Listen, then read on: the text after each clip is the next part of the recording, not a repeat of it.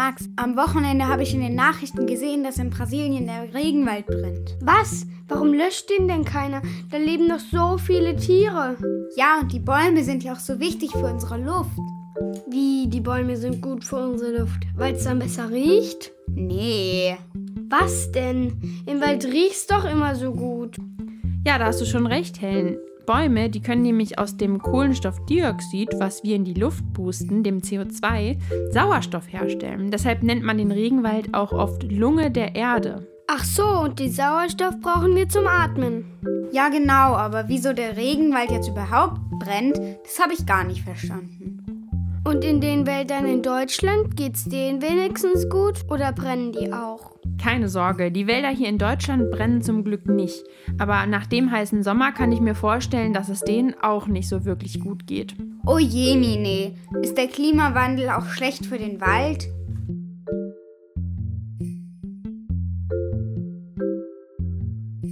Wo könnte man besser Antworten auf all diese Fragen zum Wald bekommen als im Wald selbst? Dafür geht's für mich in einen ganz besonderen Wald, in den Hambacher Forst, nicht weit von Köln. Ich treffe mich mit Michael Zobel. Er ist Naturführer und schon seit vielen, vielen Jahren geht er mit Menschen im Wald spazieren und zeigt ihnen, was es da alles so zu sehen gibt. Man kann schon sagen, er ist ein richtiger Waldexperte. Mit kariertem Hemd, einem grünen Hut mit Vogelfeder und Wanderschuhen begrüßt er mich am Waldrand. Hallo Michael, schön, dass du mich auf einen deiner Spaziergänge mitnimmst. Ja, hallo Hanna, schön, dass du in diesen schönen Wald gekommen bist. Zu meinem Arbeitsplatz eigentlich, ne? obwohl ich arbeite in Aachen im Wald, 35 Kilometer weg von hier, aber bin ganz oft hier. Also der Wald hier ist eigentlich ein zweites Zuhause für mich geworden in den letzten fünfeinhalb Jahren als Naturführer. Ich kann Michael gut verstehen, denn dieser Wald, der ist nicht wie jeder andere. Den Hambacher Forst, den gibt es schon ganz schön lange. Seit 12.000 Jahren ist die Fläche hier schon bewaldet und die ältesten Bäume, die sind hier heute 300 bis 350 Jahre alt. Und die Pflanzen, die hier wachsen, die wachsen nicht überall, erklärt er mir. Wald besteht aus Bäumen, ne? das wissen alle, glaube ich, auch die zuhören. Es gibt verschiedene Bäume. Und wenn ich hier so gucke, hier gibt es große alte Eichen, ganz viele, die stehen hier rundherum. Da sind auch die ältesten Bäume, die es hier so gibt, die sind ungefähr 300 Jahre alt. Große Eichen, Stieleichen. Dann gibt es hier eine andere Baumart, hier hinter uns, so irgendwie, die wächst immer so ein bisschen krumm die Hainbuche, ein Baum, das ist gar keine Buche, ist eigentlich eine Birke, aber die Förster haben irgendwie den Namen Hainbuche erfunden dafür. Davon gibt es hier ganz viele und eigentlich nichts anderes. Ne? Wir sehen hier viele Eichen und Hainbuchen. Und dann sitzen wir an einer Stelle rund um uns herum, sind hier ganz schöne Blätter, teilweise orange und rote Früchte. Das sind alles die Reste von Maiglöckchen. Jetzt sitzen wir hier im September, jetzt sehen wir sie nicht mehr blühen. Hier gab es früher Millionen von diesen Maiglöckchen. Und die Förster und Biologen, die gucken sich so einen Wald immer an und was ist da besonders, was wächst da besonders. Und so heißt dieser größte Teil des Hambacher Waldes Stieleichen, Hainbuchen, Maiglöckchenwald. Das hört sich lustig an. Aber so lustig ist es dann eben nicht mehr. Das ist nämlich der einzige Stieleichen, Hainbuchen, Maiglöckchenwald in Mitteleuropa. Und schon deshalb was Besonderes. Ne? Und wirklich, der war früher mal der allergrößte, den es da gab. Jetzt ist es auch, ist jetzt viel kleiner geworden, aber ist immer noch der größte Stieleichen, Hainbuchen, Maiglöckchenwald. Hier gibt es ganz, ganz viele Tiere. Irgendjemand hat mal gezählt, 142 geschützte Tierarten. Auch ganz spannend. Die sehen wir natürlich jetzt nicht alle, die verstecken sich auch. Und das ist eine ganze Menge. Zum Beispiel leben hier im Wald zwölf verschiedene Fledermausarten. Eine Menge Wildschweine, es gibt Rehe, Frösche, die rote Waldameise und jede Menge Vögel. Für die Tiere bietet der Wald also ein Zuhause. Ohne den Wald können viele von ihnen nicht überleben. Aber Wälder, die sind auch für das Klima und unser Überleben hier auf dem Planeten wichtig. Michael erklärt mir warum. Ja, was lernt man in der Schule? Ne? Der Wald produziert Sauerstoff, den brauchen wir alle. Ne? Der Wald, der speichert Schadstoffe. Ne? CO2 ist ja immer so ein Stichwort, ne? darüber reden alle.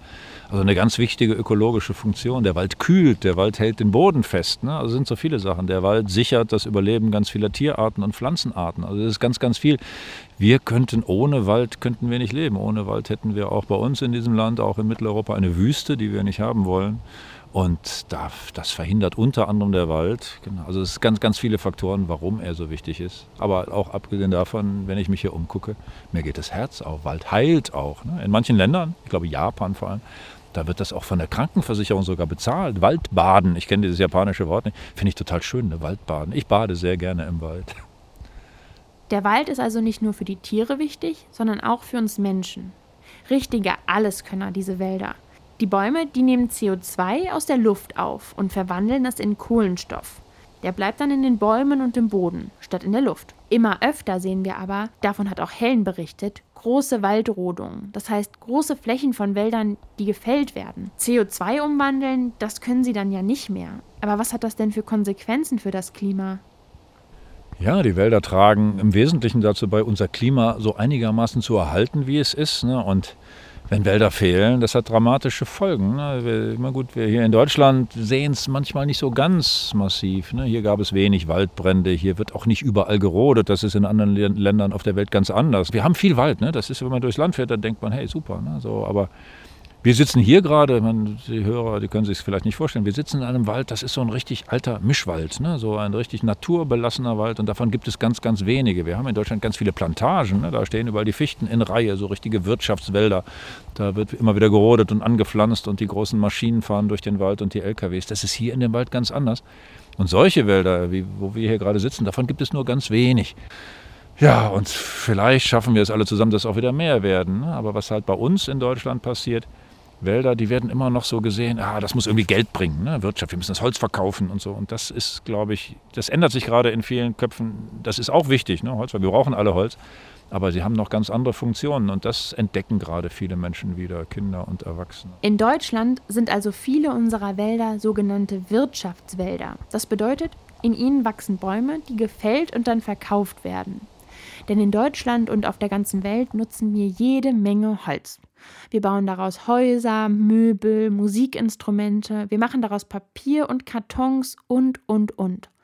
Zwar werden dafür auch hier in Deutschland größere Flächen gerodet, richtig, richtig große Probleme wie in anderen Ländern gibt es hier aber zum Glück noch nicht, hat Michael erzählt. So richtig gut geht es den Bäumen in Deutschland aber trotzdem nicht. Ich bin in den letzten Wochen viel rumgefahren, ne? so irgendwie in Deutschland mit dem Zug, auch mal mit dem Auto. Und wenn man die Augen aufmacht, da braucht man kein Experte sein. Ne? Da sieht man, den Wäldern geht es nicht gut. Die, an vielen Stellen geht es nicht gut. Man sieht sehr, sehr viele braune Bäume. Das hat verschiedene Gründe. Aber es hat vor allem in den letzten zwei Jahren auch klimatische Gründe. Braune Baumkronen oder sogar komplett braune und tote Bäume oder Bäume, die ihr Laub viel zu früh verlieren, verraten. Der Sommer war viel zu heiß und viel zu trocken. Und das kann man leider auch im Hambacher Forst beobachten.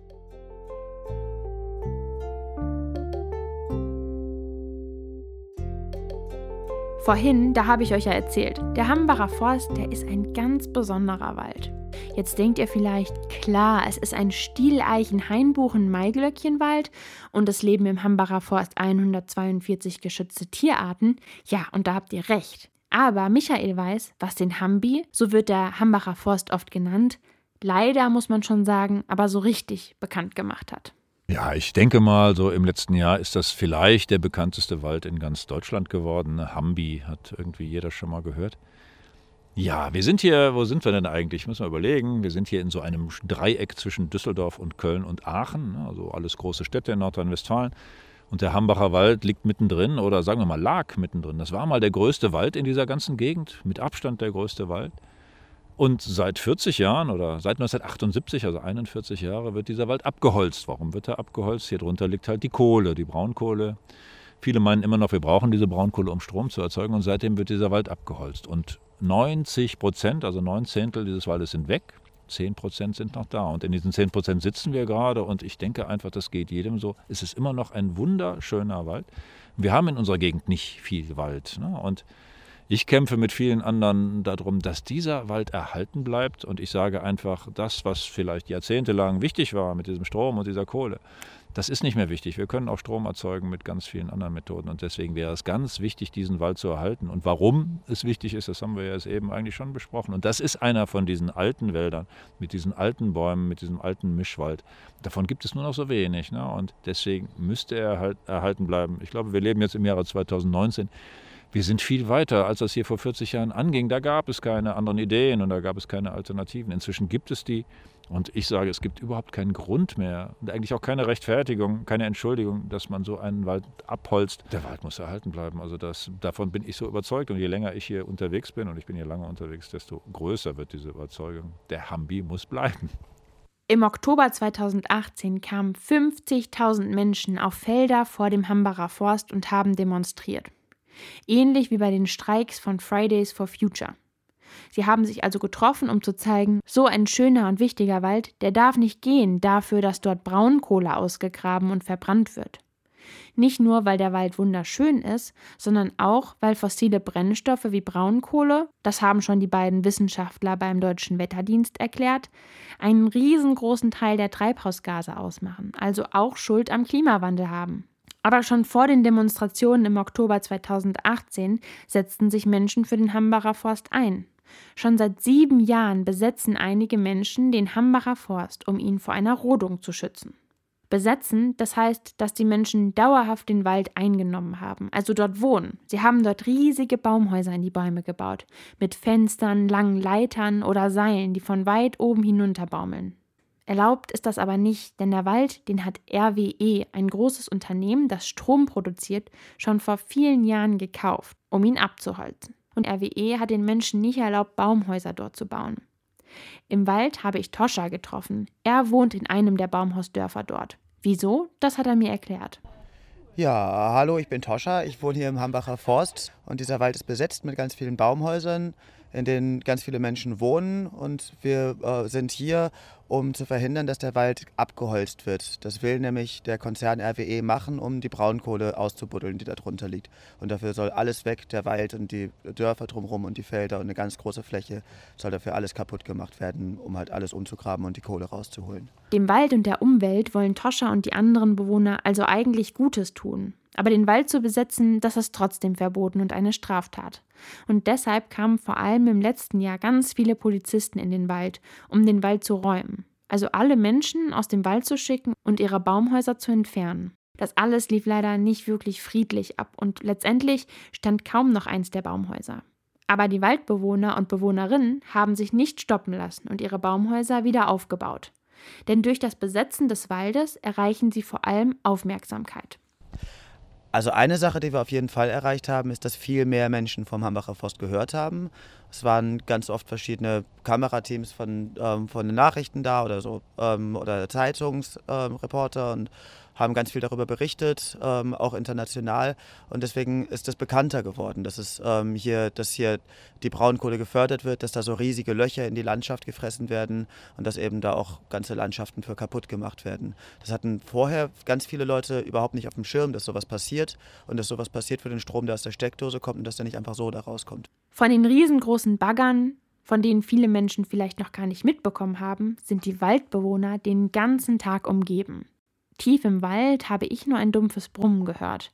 Die Quelle davon habe ich aber schnell gefunden.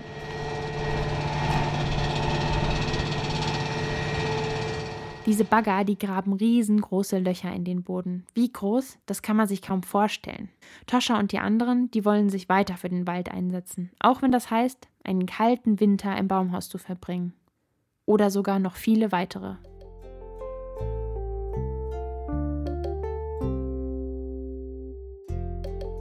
Der Naturführer Michael, der hat mir ja schon erzählt, dass in Deutschland eigentlich gar nicht so viel gerodet wird. Der Hambacher Forst, der ist eher ein Symbol für den Kampf gegen das Verbrennen von Braunkohle. In anderen Ländern ist das Roden noch ein viel größeres Problem. Helen hat ja schon erzählt, dass sie in den Nachrichten die Bilder von brennenden Regenwäldern im Amazonas gesehen hat. Um herauszufinden, wieso Wälder dort brennen und was da genau los ist, habe ich Markus Maute angerufen. Er ist Naturfotograf, lebt mit seiner Familie in Brasilien und hat schon ganz viel in Regenwäldern fotografiert. Er kennt sich aus und weiß bestimmt Bescheid, was da gerade los ist.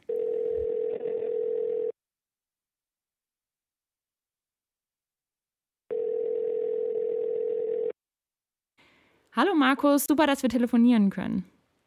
Ja, ich freue mich auch. Hallo. Markus, sag mal, in den Nachrichten, da ist alles voller Bilder von brennenden Wäldern im Amazonas. Was passiert denn da gerade? Ja, im Amazonas brennen ganz viele Feuer. Die meisten sind von Menschen gelegt, weil sie aus dem Wald Weideland machen wollen oder für den Anbau von Soja verwenden. Und diese Feuer, die wir da sehen, die gibt es aber nicht nur in Brasilien, in Südamerika, sondern leider auch in vielen anderen Ländern, wo der Wald abgebrannt wird. Die Wälder brennen also gar nicht versehentlich. Viele Wälder und Felder im Amazonasgebiet wurden von Menschen extra zum Brennen gebracht. Denn die Menschen wollen die Flächen nutzen und dafür müssen die Bäume weg. Statt für Regenwald sollen die Flächen bald als Weiden für Rinder dienen. Es leben nämlich immer mehr Menschen auf der Welt und die essen leider ganz schön viel Fleisch. Es müssen also auch immer mehr Tiere gezüchtet werden und dafür braucht man Platz. Und nicht nur das, die Tiere, die müssen natürlich auch ganz schön viel essen und auch dafür werden Acker benötigt. Das heißt, ein großer Grund für die Brände im Amazonasgebiet ist, dass wir Menschen viel zu viel Fleisch essen. Max hat ja schon gesagt, im Regenwald leben auch viele Tiere. Wie geht es denen denn? Naja, wenn die Bäume abgebrannt werden von uns Menschen, dann leiden natürlich auch die Tiere. Und das dürfen wir nie vergessen an so einem Regenwaldbaum. Da leben ganz, ganz viele unterschiedliche Arten. Wissenschaftler haben mal an einem Baum 70 verschiedene Ameisenarten entdeckt. Und ja, darüber wird eigentlich viel zu selten geredet, dass durch die Zerstörung der Wälder auch die ganz vielen Tiere verschwinden von unserer Erde. Und nicht nur viele Ameisen leben dort im Regenwald, auch viele verschiedene Affenarten, Schmetterlinge, bunte Vögel wie Papageien oder Tukane. Und im Wald gefällt es außerdem Faultieren und Gürteltieren und Ameisenbären. Und vielleicht habt ihr schon mal Pekaris gesehen, die sehen ein bisschen aus wie Schweine. Der Regenwald, der ist also zu Hause für ganz schön viele Tiere. Aber auch für uns Menschen und fürs Klima ist der Regenwald wichtig. Nicht umsonst wird der Regenwald oft Lunge der Erde genannt. Markus, welchen Einfluss hat der Regenwald denn aufs Klima? Insbesondere der Amazonas ist als Lunge der Erde bekannt, weil er letztendlich auch ganz viel mit unserem Klima zusammenhängt. Das heißt, er bringt neben, dem, äh, neben der, der, der Luft auch ganz viel Regen über die Erde. Die Wolken, die durch die äh, Bäume produziert werden, die regnen sich nicht nur über dem Regenwald selber ab, sondern in hohen Luftschichten, ja, da geraten die in ganz andere Regionen, eben auch im südlichen Teil von Südamerika, aber auch über den Ozean. Und so nimmt dieser Wald Einfluss auf das gesamte Weltklima. Und je mehr wir von den Wäldern abbrennen, desto schwerer wird es für die verbliebenen Bäume, dieser Aufgabe nachzukommen, weil wenn keine Bäume da sind, bilden sich keine Wolken und somit kein Regen. Und das hat fatale Einflüsse auf eigentlich alles, was auf der Welt vor sich geht, auf alle Kreisläufe des Lebens. Dass Wälder unser ausgepustetes CO2 in Sauerstoff verwandeln können, den wir in unserer Luft zum Atmen brauchen, das haben wir ja jetzt schon gelernt. Aber auch Wolken kann der Regenwald produzieren. Diese Wolken, die regnen dann über dem Regenwald wieder aus. Und manche, die ziehen weiter und bewässern Felder und Wälder. Weil der Regenwald im Amazonasgebiet so groß ist, nämlich 15 mal so groß wie Deutschland, hat er auch so einen riesengroßen Einfluss auf das Klima der ganzen Welt. Noch gibt es also eine Menge Regenwald. Wir müssen aber trotzdem auf unseren Regenwald aufpassen. Von hier aus Deutschland zu helfen, ist vielleicht ein bisschen schwer. Oder können wir doch was tun, Markus? Ja, wir können, also ja, wir selber können eine ganze Menge tun, um Regenwald zu schützen, indem wir selber weniger Fleisch essen und all unseren Mitmenschen, Mama, Papa, Oma, Opa und anderen sagen, sie sollen es auch tun. Denn wenn wir die Produkte, die aus der Regenwaldzerstörung kommen, nicht mehr konsumieren, also nicht mehr kaufen und nicht mehr essen, dann haben die, die vor Ort das produzieren, auch keinen Grund mehr, die Bäume in Brand zu stecken. Wenn man sich doch dazu entscheidet, Fleisch zu essen, dann wäre es gut, wenn das Fleisch aus der Umgebung kommt, zum Beispiel von einem Bauern bei euch in der Nähe. Aber es gibt noch mehr Dinge, die man beachten kann. Bei Papier ist es zum Beispiel gut, wenn ihr Recyclingpapier kauft, also Papier, das aus altem Papier gemacht wurde. Denn das Holz, das benötigt wird, um Papier herzustellen, das kommt oft gar nicht aus Deutschland, sondern wächst in anderen Ländern, zum Beispiel auch in Brasilien.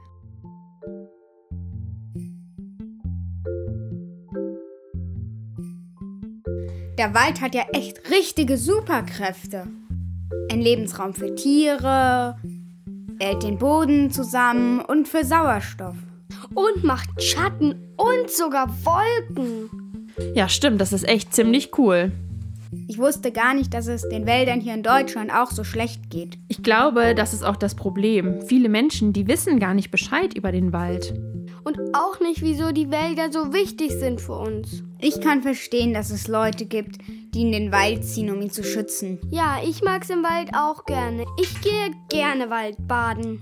Lustiges Wort. Es wäre noch gut, wenn wir mal in der Schule einen ganzen Tag über den Wald lernen. Und über das, was man besser machen kann, um den Wald zu schützen. Weniger Fleisch essen und Recyclingpapier nutzen. Das habe ich mir gemerkt. Als ich mit Michael im Wald war, da sind mir ganz, ganz viele Dinge aufgefallen, an denen ich sonst einfach vorbeigelaufen wäre. Spuren von Wildschweinen zum Beispiel. Wenn ihr das nächste Mal im Wald seid, dann achtet doch mal ganz genau auf den Wald. Wie sehen die Bäume aus? Welche Tiere könnt ihr entdecken? Und wie riecht es im Wald? Max, dem gefällt der Waldgeruch ja besonders gut. Viel Spaß beim Waldbaden und bis zum nächsten Mal.